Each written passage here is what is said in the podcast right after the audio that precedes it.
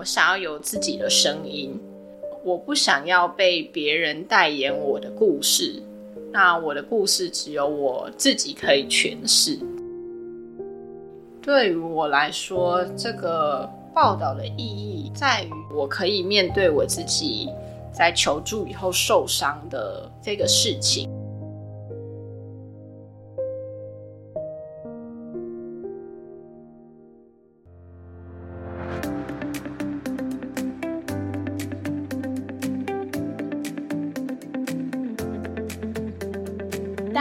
来到愿景花生堂，我是愿景工程的记者邱怡轩。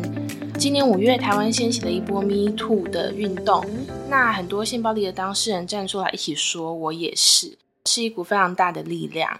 但是大家聚在一起说“我也是”之后的接下来呢？大家进入了司法还有检警的调查之后，就可以让创伤抚慰、正义获得伸张吗？其实答案并不一定哦。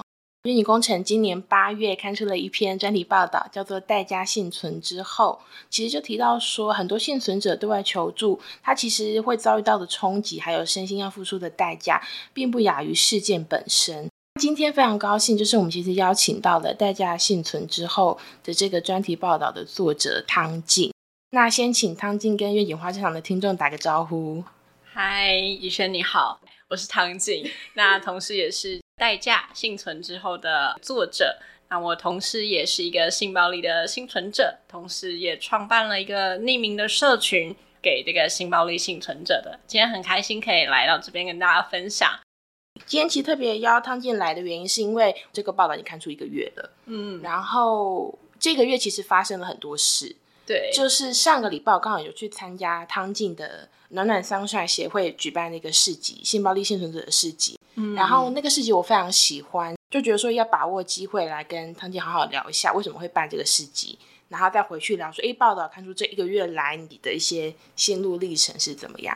嗯，那我觉得这边可能是要跟听众朋友们解释一个词，就是我们刚刚其实讲很多次了，幸存者，没错，所谓幸存者这个词可能会有很多我们说更白话的代称，受害者。被害人、性暴力的当事人，那但是因为你在报道里面都还蛮坚持要用幸存者这个词的，那可以请你解释一下什么是幸存者吗？嗯，对，刚刚怡轩有说，就更白话一点，我们通常叫被害人或是受害者。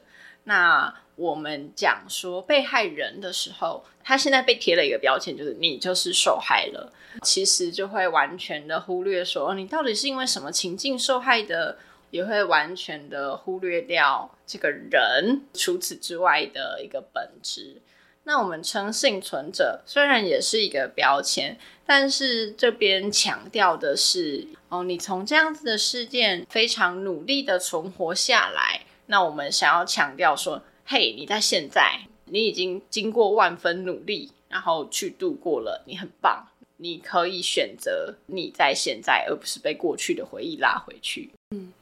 所以接下来的节目内容，我们也都会用“幸存者”这个词来称呼当事人，这样子。那接下来想要聊一下这个写报道的经过，就是因为其实，在报道里面，汤静，你除了是这个报道的作者本身，其实你在里面揭露了蛮多自己的经验，包括自己受报的经验，发生什么事情，以及你求助之后发生什么事，当然还有其他幸存者的故事嘛。但是我在编辑你的稿子的过程中，其实我一直。很好奇，当然之前有跟你聊过的一件事情是，你要怎么样写自己的故事呢？我我一直在想，会不会因此一直想起以前的一些创伤的经验？嗯，在写愿景的这个稿之前，其实我就已经就是有写过一些我关于我受伤经验的故事，可能是小说啊，或者是呃虚构的一些故事这样子。但到愿景来以后，我其实是还。蛮挑战的，就是我在书写的时候，确实是会极尽所能的回想起我可以回想的一切，这样子。比如说，像当时候在写那个验伤的过程的时候，就有点脑内就是要重演那个画面，然后然后眼前那个 Word 还要在一边动，手指还要一边打，这样子，过程不会太舒服，可是就还是会还是会想要写下来，因为。我我目前就可能比较少看到这个方面的叙述，可是我又觉得有人会好奇，我能够做的就只有把它全部写下来，然后。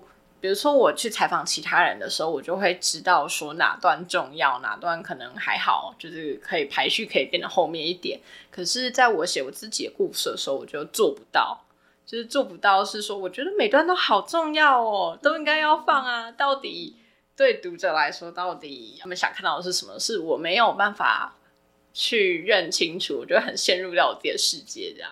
但我自己觉得这篇报道很珍贵的地方是，就像你前面讲的，好像之前比较没有这样的角度，就是说幸存者他不是作为一个受访者在讲自己的事情，嗯，他是作为一个我既是事件的当事人，我也是叙述者本身在谈我碰到了什么事，所以我觉得这是篇报道非常可贵的地方。但我另外一个很好奇的点是，你今天愿意写自我揭露，或者是甚至创办暖暖。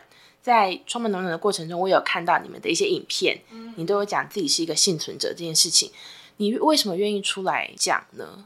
嗯，我们暖暖是在去年二零二二年的二月底的时候成立的，那个时候要成立的原因，其实跟就是那个教育部青年发展署某个样飞的计划有关系。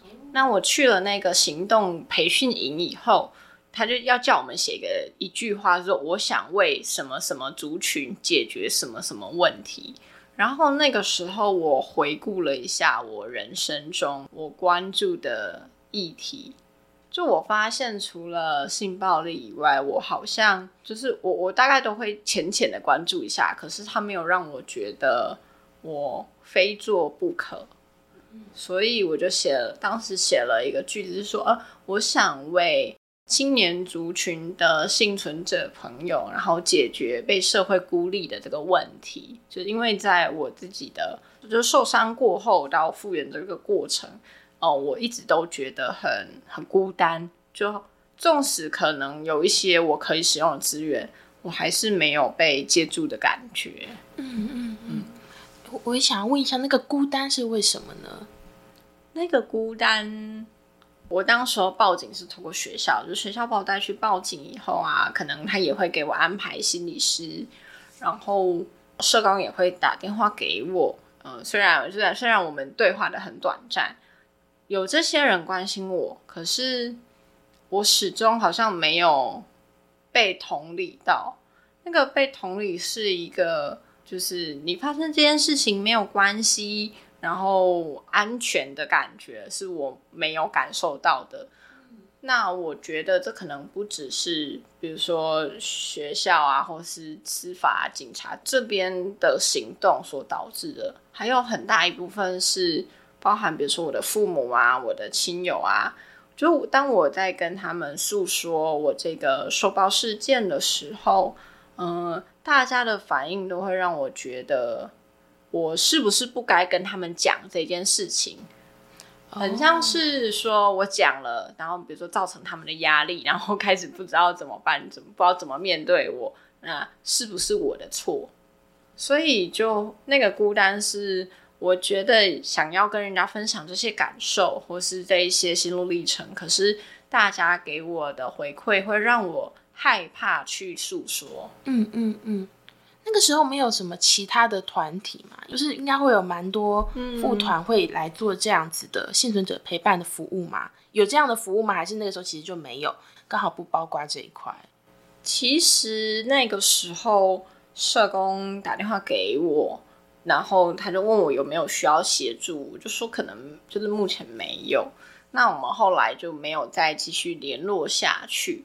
所以，我其实对于这些相关的妇女团体啊，NGO，呃，我不知道这些资源哦，就我从来没有 get 到说，就是有人拿一个 DM 给我说你可以来这里，这样就那个断掉了，那个资源连接断掉了。对对对，但那个时候那通电话也是蛮错愕的，蛮错愕的是他打给你，但你一时不知道讲什么，只好说没有嘛。嗯嗯，补充一下，这个情境是说，通常来说。如果受到就是性暴力事件通报，就是性侵害事件通报的个案，就会进到家庭及性侵害暴力防治中心，那这个是政府的单位，就会有一个社工，就不是志工，会打电话给给这个个案说，哎，那就是我是政府机构的谁谁谁，那呃，我们可以来看你有需要什么样的协助，那我们可以怎么协助你这样。所以就社工打电话给我说，他也有这样问，可是我拒绝他以后就我就永远被拒绝了，这样哦，等于就是那一关就被挡掉了。对，然后然后我就也不知道说我可以干嘛，或是有哪里，比如说智商的资源啊，或是我哪里可以申请补助，我都不太知道。嗯嗯嗯，所以这也是为什么你后来决定创办暖暖 Sunshine 嘛？嗯，我觉得某方面这个影响还蛮大的。嗯嗯嗯。那刚刚提到的，比如说像其他的 NGO 是有做这一些陪伴的服务，不过就是都是由社工，就他们会跟县市政府合作，会有一些委外的案子是由他们接的。了解了解。其实刚刚提到的暖暖 Sunshine 是汤健创办的一个幸存者互助的一个社群，这个我们后面还可以再多聊。但又稍微再回到一点前面的题目，就是说你创办这个暖暖 Sunshine，我觉得这个又跟你自己站出来说我是一位幸存者，我发生了什么事情，我觉得有一点距离。对对对，你为什么愿意讲呢？因为其实我们在报道也提到，就是说有时候幸存者他除了自己受报的那个经验非常的不舒服之外。其实社会上还会有很多对被害人的污名，嗯，就这个东西会让大家，首先你不一定愿意向外求助，第二个你不一定愿意承认自己有这样子的身份，但你为什么愿意站出来说呢？嗯，在站出来说之前，我有很多次的练习。就比如说，在我的社群，就是媒体上面出柜，就是说我曾经发生过一些不好的事情。那那个不好，我没有说是多不好这样。然后看起来大家反应还就是，哎，先投一点点哦，不错。然后隔多久以后再多喂一点点这样子。那就也渐渐的，我周遭的同温层的朋友就有知道说我有哦，我有受报的这个经验，开始会说，哎，那他有认识一些什么什么的人，要不要推荐给我啊什么的。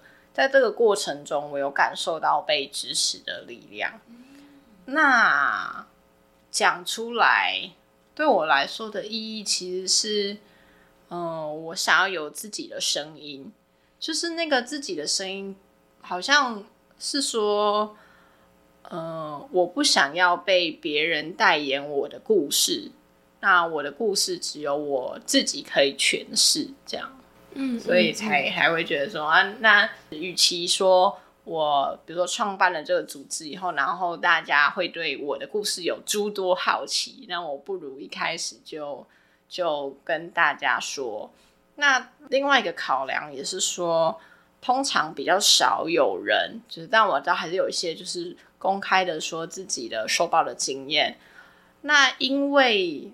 通常幸存者朋友都会很想要知道其他人的受保经验，因为这样会让大家觉得不那么孤单。所以我想要就是把自己的经验跟大家分享。嗯嗯嗯，了解。我不知道你还记不记得，就是说我们报道大概要刊出之前，嗯，其实我跟我主管预防，我们曾经有。再三确认本名吗？你真的要吗？对对对，我们那个时候的顾虑也是，刚好那一阵子大牙也出来说就是黑人，然后后来就被告了。对对，他就被告，然后也很担心说，因为你就是剧名的写出你的故事，嗯，当然我们有时候又觉得说司法会伸张正义，嗯，但是他其实有很多严苛的背后条件，有时候反而会成为加害人的一种有时候啦，对，一种工具，这样我们那时候就很担心。但你那个时候很坚持说，我就是要剧名讲的原因，就是你刚刚讲的那个嘛，我想要有自己的声音。嗯嗯。除了刚讲要不要剧名的那件事情之外，我们其实还有另外一个来回一直讨论的。我们之前稍微有聊到，我们在写跟性暴力相关的报道的时候，有一个很重要要做，但是又纠葛的事情，就是那个查证跟核实。就是说，今天汤健虽然是讲自己的故事，但我们记者也是要确认说，确保它是真实的，不是假新闻。对，就这个是一个很很 tricky 的部分呢。就是一方面，幸存者要说出自己的故事，已经本来就够难的了。各种外在的压迫、内在的担忧跟怀疑，让大家很难讲出自己的故事。但是你今天愿意把你的故事交来我们愿景，嗯，我们其实还是要把关一个责任，不能因为记者没有查证，或是没有把它写清楚。就让读者在看的时候就觉得说，哎，不对吧？这个很奇怪，他们不是还在外面的，例如说咖啡厅聊天吗？怎么下一个场景就立刻就跳到了那个受报的场景？中间到底发生什么事情？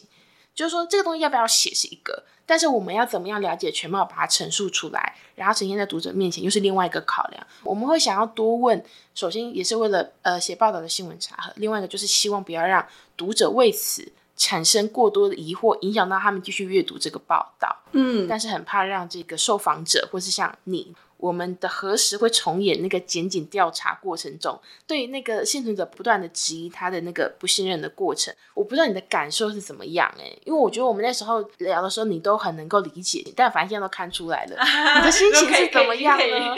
已经可以把真心话说出来，或或者是你现在在回顾呢？我我也蛮好奇你那时候的心情是怎么样。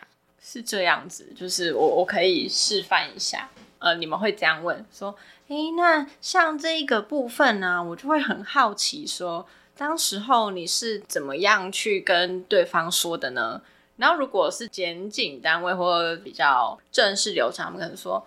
哦，那那个你在下午几点几分的时候，就是有了什么什么行为？呃，你在另外一个地方又有什么什么行为？那就是请解释这两个中间的关联。哦，这个对你来说的差别是什么？一个比较温和，一个比较硬邦邦的问吗？嗯，我觉得是本质上的差异。你们带有的情绪是一个好奇。那对于我来说，就是一个友善的询问，就是你是因为好奇，所以你想要了解在这个事情，不是说你要，比如说鸡蛋里挑骨头啊，然后开始就是说三刀是怎样这样，那我就会觉得就 OK 可以说。但是如果是另外一种，就是比较制式化的询问方式，就会让我有一点防御的反应，就开始会觉得说你为什么要这样问？然后说你是因为你就是比如说怀疑我，所以才这样问的吗？就是那个即兴的反应就会被激起，就很像你要打小强，你看到小强你会战斗还是你会逃走，还是你会站在那里？你说我吗？对啊，我可能会战斗啊，因为我要打他。哦，那有一些人可能就啊就逃走啦，然后有一些人可能就像我，我可能就会看着小强逼近，然后就啊动不了，交易不了。就是很多幸存者他在发生这个受报经验的时候，他可能就是僵在原地。嗯嗯，我有听过的例子是，就是他们从那个旅馆离开以后，然后他们两个人就是还去一起协同去了那个超商买东西。那这个时候可能就会被问说：那去超商买东西的时候，你明明就可以逃跑，或是你明明就就是可以安全的离开，为什么你不要？嗯嗯嗯，这一波 Me Too 出来之后，我觉得大家对这件事情有更多的理解。你碰到一个急性的事情突然出现的时候，你有时候想战斗，有时候逃跑，嗯，或是有时候只能够站在你就只能够僵在原地的这件事情。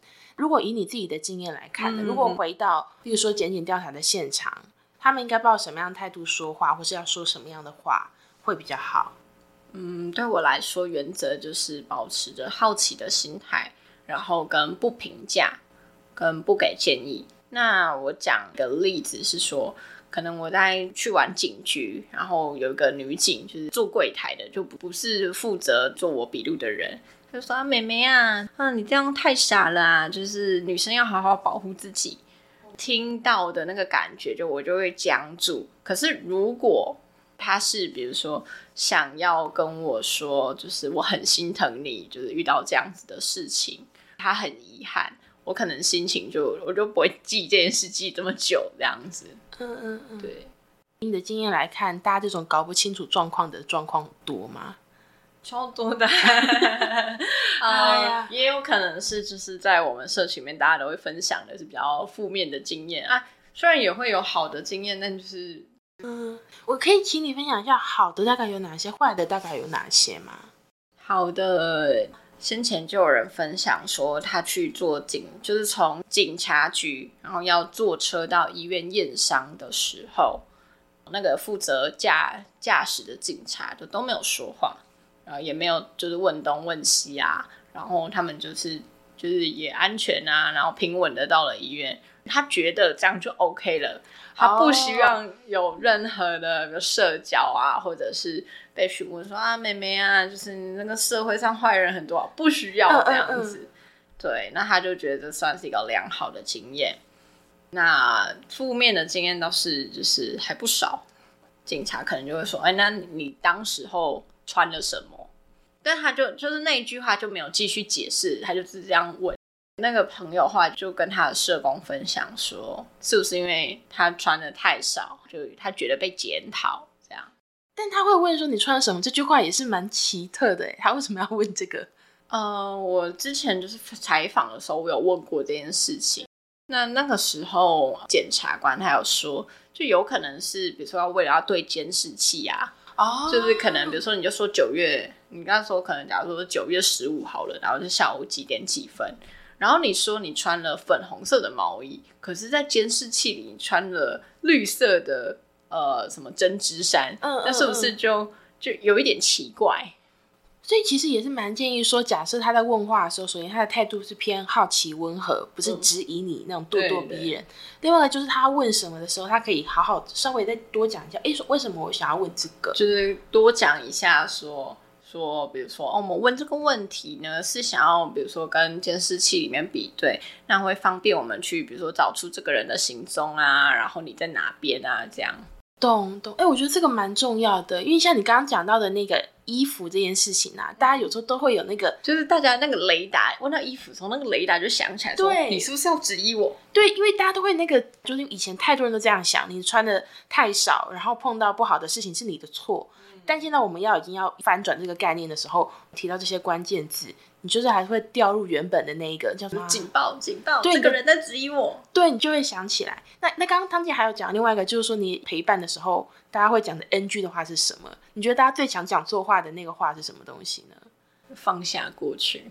我说，我说，我跟你说，这件事情就过去了啊，过去就让它过去。说你现在就继续好好生活就好啦。好，这这个会让你不满的点是什么呢？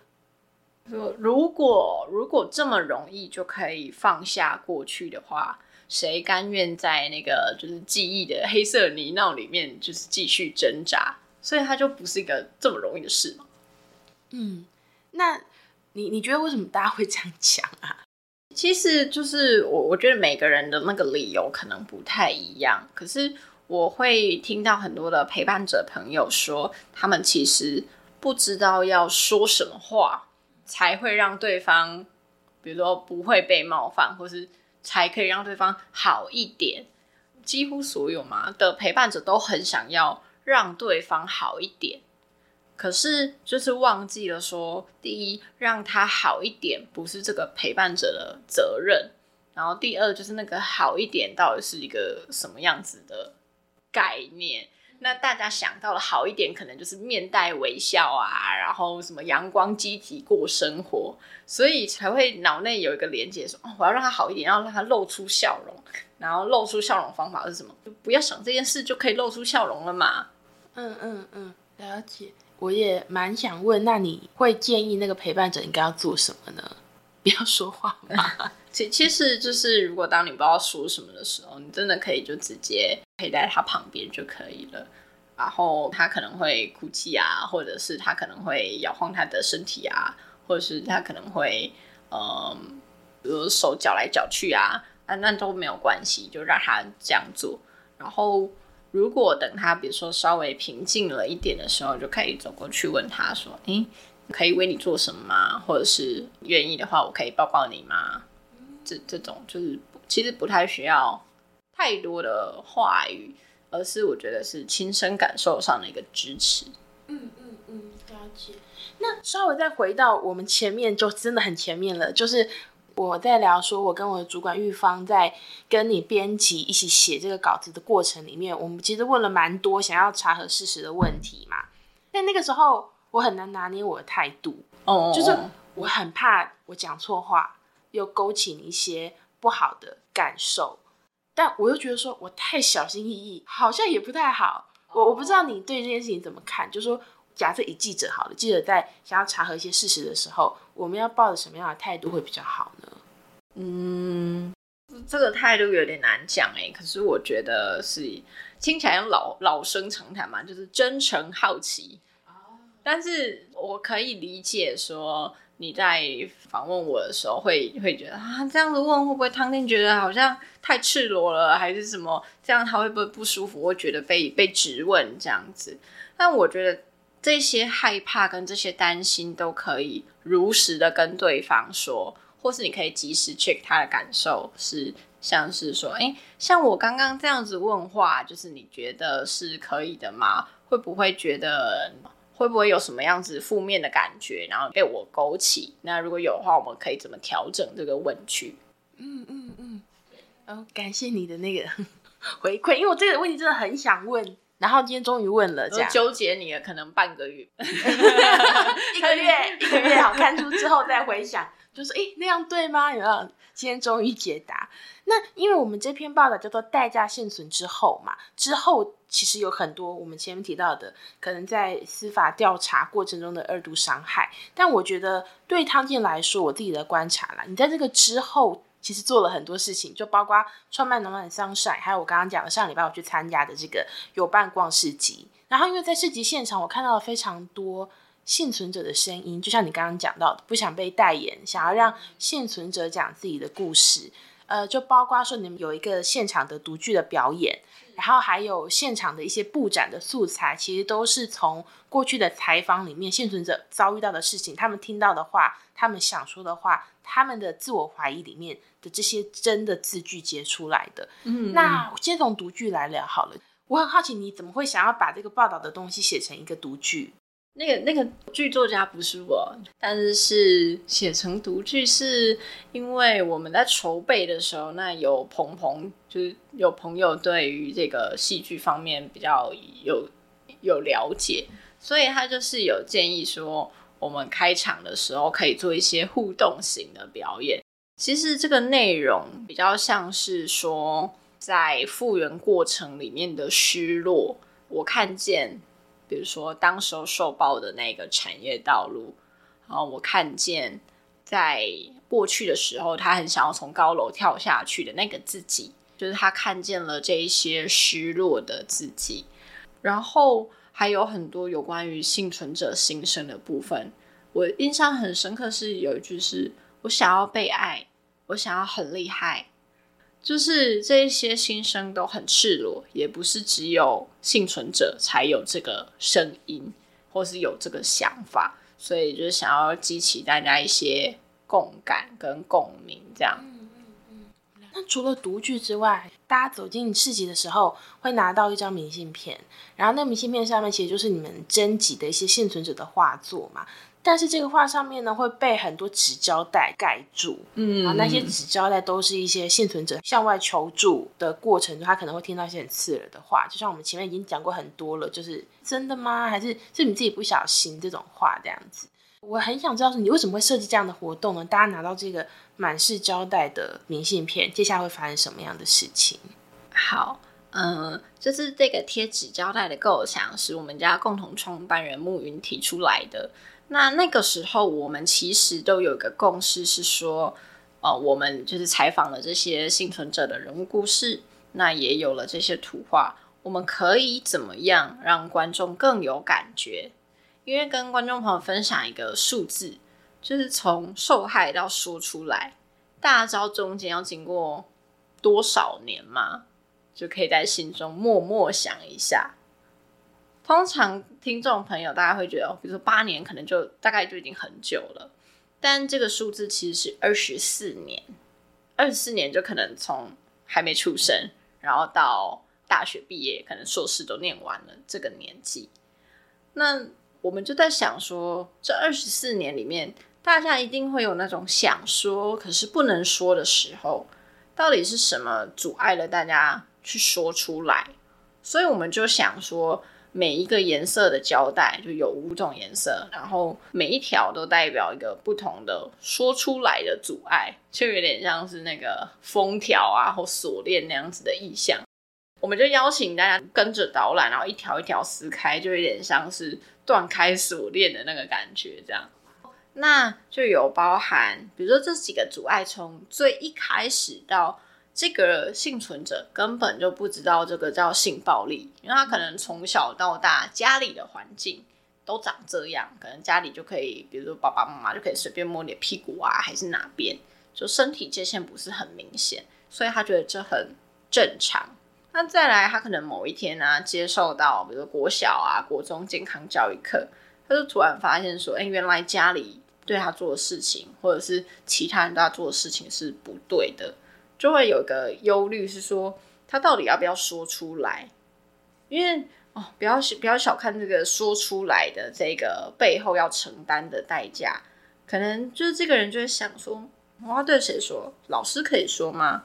跟老师说以后，老师会理我吗？那还是要跟妈妈说。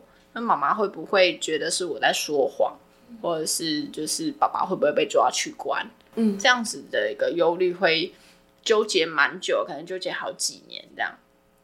然后再来是他可能好不容易终于他说出来了，但是周遭的其他人啊，有可能是家人啊，或是。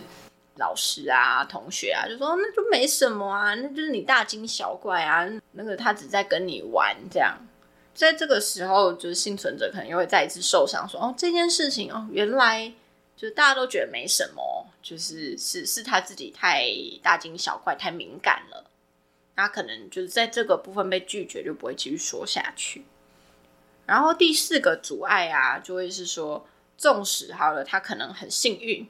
比如说去报警啦，或者是有社工开始关切这件事情，可是仍然会听到很多其他的声音，比如说可能家人会说，都是你就是要去跟警察说，然后什么我们家庭才会破碎啊，然后可能呃谁谁谁被抓去关都是因为你，就是他受伤了，可是他却要被责怪说你怎么受伤？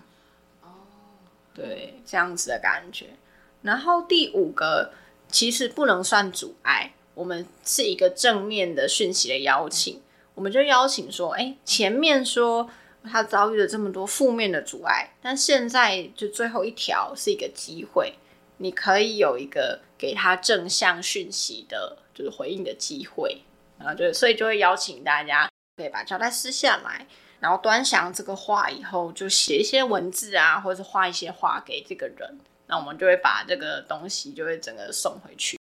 我那时候听到这个最后的构想，我觉得很棒。也就是说，收集了大家想说的话之后，把这些明信片交还给那个画的作者本人。我我蛮好奇，你们最后收到了几张明信片呢？你知道我们还没算吗？很多，就是就是就是他就在箱子里哦，还没算这样子。看一下，应该几十张吧。那真的是蛮多的。你有什么看到比较印象深刻的那个？有图画吗？对啊，或文字之类的。嗯，我蛮印象深刻是这个画面，是它整个都是黑色的，上面有一些字，呃，字刮出来是彩虹色的。哦，就是这个彩虹色它是怎么做的？就是它就是先用了各种七彩的颜色在最底层，就是先用蜡笔画一画。然后上面接下来再上一层黑色的，之后再就是用刮的，用刮画的方式把它刮开，所以字就是彩虹色的。我就觉得哦，大家都好有才哦。嗯，也代表大家是很用心的在回忆。我觉得那个用心在于说，因为有前面的那些体验跟理解，嗯，就说你不是走到。那个现场，然后你就被塞一张纸，说：“哎，大家可以留言哦。”嗯，然后你你在不完全理解发生什么事情的状况下，你对于幸存者的认知会是你原本的那个 mindset 的部分。对，那个 mindset 就说啊，这些人真可怜。然后就留加油，哎，还是会有人留加油，可是就是会会大概会知道说那个加油是他们其实也不知道说什么了，可能画个暖心的图案，然后说加油这样。应该说加油本身不是错，但是我觉得有没有前面的那那一些你刚刚讲的那个困境，对对，那个困境是什么的那个理解很重要。我觉得对那个写的人来说，那个加油的重量也是不同的。嗯，对对对，你到底是直接说哦好可怜哦加油，跟终于理解这些困境。然后你觉得加油，那个是不太一样。对对对，我刚刚说你后面做的这些很多事情是之后这个历程里面做的事情嘛？这个之后，我们除了检警调查经验之外，还有一个部分是复原这件事情。我自己还蛮想知道的是，你怎么看复原呢？在复原的路上，你觉得现在走到哪里了？嗯，对我来说，其实。复原可能没有开始，也没有结束，它对我来说更像是一个认识自己的过程。那认识自己是不会有终结的嘛，所以我就会觉得复原之路不是说某一个 moment 可能就是什么十一点十一月十三，然后可能二十三点五十九分，然后然后隔天盯过一分钟就复原了。对我来说不会有这个 moment 这样。那走到哪个阶段哦？对于我来说，就是我现在可以很坦然的跟大家分享，说一些我过去受伤的历程，然后跟。后面遭受的一些呃不公平的对待，嗯，这个比较理论性的东西是有一个复原的三阶段，然后是那本从创伤到复原里面说的，他就说就是有分成三个层次，第一个是被害者的这个角色，就他可能还停留在受害的那个情境，还没有办法挣脱出来，那再来的话，可能就是幸存者是。他可以慢慢接受这些事情发生在自己的身上，然后可以继续的向前生活。这样，好，最后一个阶段是复健者。复健者就有点像是，呃，我们做复健就通常不是会说，我们就呃这边动五下，那边动三下，然后他就有一点像是要慢慢回归社会的感觉。但我其实不是很喜欢这样子的，就是概念啦。所以我就会觉得说，我目前仍然是一个幸存者，但希望以后可以是一个哦有过受伤经验的人，不要再有什么阶段跟标签吗？对，就是就是，虽然某一些阶段可以帮助我们理解自己，可是觉得对我来说更真实的是眼前的我自己的那个状态。这次写完这篇报道，你觉得对你在复原的这个路上，他的角色是什么呢？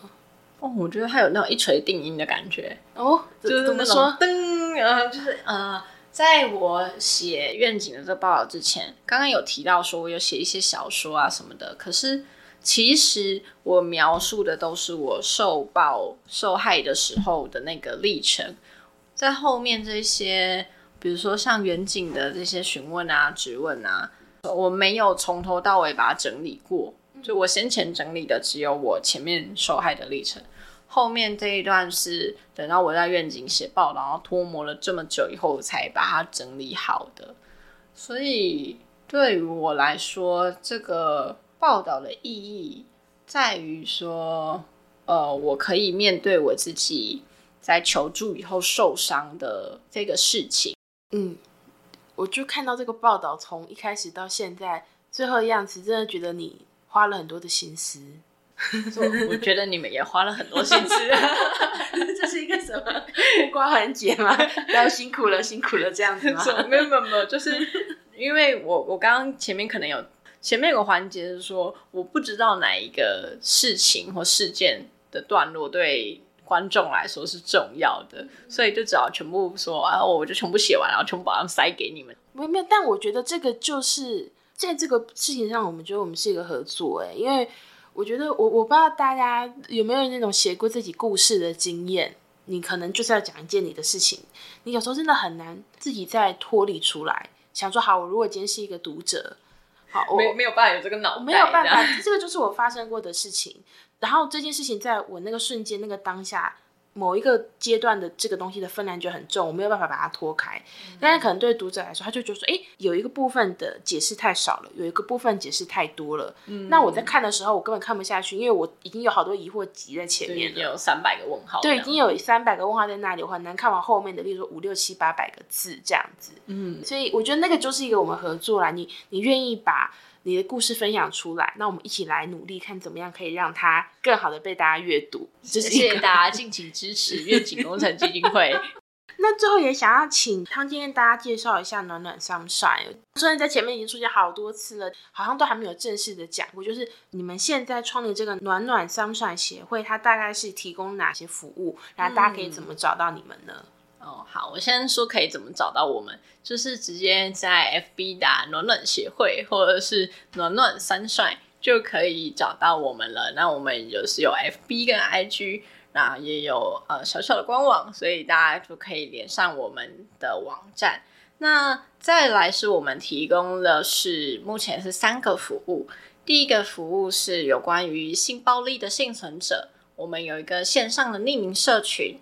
那在社群里面会不定时的提供呃线上的讨论的部分，然后跟我们会有线下的实体聚会，但都不是强迫参加，就是大家可以依照自己的意愿来选择报名。再来呃这个社群里面，它其实一个我觉得算是一个同温层，可以在你觉得很慌张无助啊，不知道什么怎么做的时候。大家就会可以跟你说哦，你明天可能要去法院，要带什么啊？然后要怎样怎样做？这样我觉得是互相讨论，然后互相支持的空间。那支持可能就包含说哦，我今天好难过，可以给我个抱抱吗？这样哦，对。然后大家就传贴图嘛。对啊，然后我们还有自己的贴图哦，我们还有暖暖自己的贴图，就是是为了这个开发而来的这样。那再来第二个服务是我们有人物故事。就是是我本人去采访这个幸存者们，就会采访到他们愿意分享的部分，把它撰写出来分享给我们的大众。就是第一个原因是因为幸存者蛮少有一个可以完全都从头到尾诉说自己故事的机会。那这件事情对于复原之路来说是重要的。就当他有一个这样子不被评价，然后高品质的聆听以后，是可以帮助我们去梳理自己到底发生什么事。另外一个意义是说，呃，因为大家可能都会对于受害人或者幸存者个迷思，就可能要呃，就有那个完美受害人，可能要要哭啊，或者是要很娇弱之类的。但我们想要跟大家说的是，透过这些人物故事，你可以看到这些幸存者。真实的样子，就是可以破除这些迷思，这样。然后第三个是我们最近还蛮常摆市集或者是出摊的，就是我们会有一些图卡的互动啊，跟大众的知识教育的这个部分，希望让大家可以更理解性暴力跟幸存者的样貌。嗯嗯嗯，大概是这三种服务，那这其他应该正在扩充中，但还 还还在思考这样。嗯嗯嗯，你们协会现在算是这个经费来源是无偿的投入，我们目前都是工，我连自己的薪水都付不出来。好的，OK OK。对，但是我们十一月中的时候会上那个挖贝募资。对对对，希望可以筹到明年甚至后年的经费喽。嗯嗯嗯，好，那如果听众们听到这边，就是也很认同，呃，暖暖 sunshine 做的一些事情的话，也欢迎大家多多支持。就像你前面刚刚讲到的，你说你一开始就是觉得会有很孤单的时候，但我觉得现在有这个暖暖 sunshine 的社群，我觉得应该会给很多人不孤单的感觉。哎，我可以分最后分享一个小故事，当然就是市集的时候啊。就有一个人，就是我不认识的人走过来，但我们就是可能有感应吧，就看了一下，他就说：“你是举办这个市集的人吗？”我就说是。他说：“他说他跟我说，他谢谢我举办了这个市集。呃，他是其中，就像那个现代妇女基金会，他们有举举办衣服衣物展。他说他的衣服就在这个里面。”然后他说看到他们就是四处流浪，然后现在出现在这里，然后又有其他市集的这样的互动，他很感动。他觉得很像就是这个漫漫长路嘛，好像就是可以有有人一起这样分享给大家。嗯嗯，也很谢谢汤静今天接受愿景花生堂的邀请来到我们节目。对，那最后就是要来推播一下，大家就是支持暖暖 sunshine 的协会。那有需要的话，也可以多去看他们上面呃提供的一些资讯。我觉得不只是对幸存者，还有对很多就是社会大众，你不知道怎么陪伴，或者是不了解性暴力知识的，都可以去他们的官网，还有他们的 Facebook 看他们就是推播给大众的一些内容这样子。然后还有就是要去看。代价幸存之后的专题报道，没错，力推，对这个力推，大家一定要去看呢，真的是很重要的一篇报道。十个月的心血，你想想看，怎么会有人花十个月做这种事呢？就是我们。好，那我们今天的节目大家就到这里。如果你对今天的节目有什么想法，欢迎来到愿景工程基金会的 IG，或是愿景花生堂的各大收听平台留言给我们。谢谢汤静今天来到节目，那我们下次见，大家拜拜，拜拜。谢谢大家收听愿景花生堂，这是由愿景工程基金会制作的 Podcast 频道。我们是一个报道公共议题，也举办实体活动进行倡议的非营利媒体。如果你喜欢我们的节目，欢迎订阅、分享、留言，也欢迎小额捐款支持我们，继续为重要的议题发声。